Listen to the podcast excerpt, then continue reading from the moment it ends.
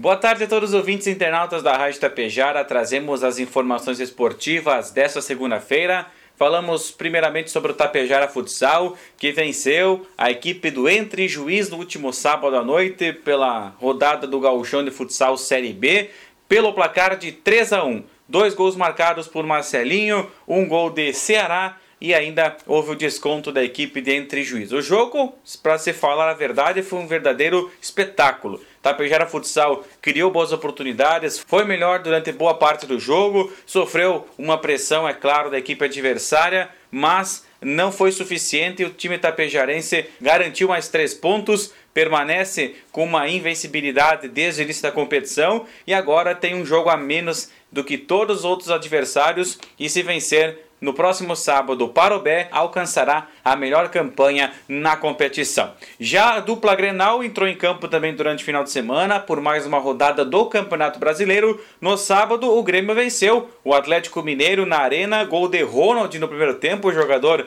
das categorias de base gremista. Renato poupou alguns titulares aí para o confronto contra o Flamengo na Copa do Brasil e mesmo assim o tricolor venceu o Galo Mineiro pelo placar de 1 a 0. Já o Internacional, com todo o seu elenco à disposição, posição aí, empatou em 0 a 0 no domingo com o Red Bull Bragantino lá em Bragança Paulista, no interior de São Paulo. O Inter tentou em alguns momentos criar boas oportunidades, porém parou na boa atuação defensiva da equipe paulista e trouxe um ponto na bagagem nesta rodada do Brasileirão.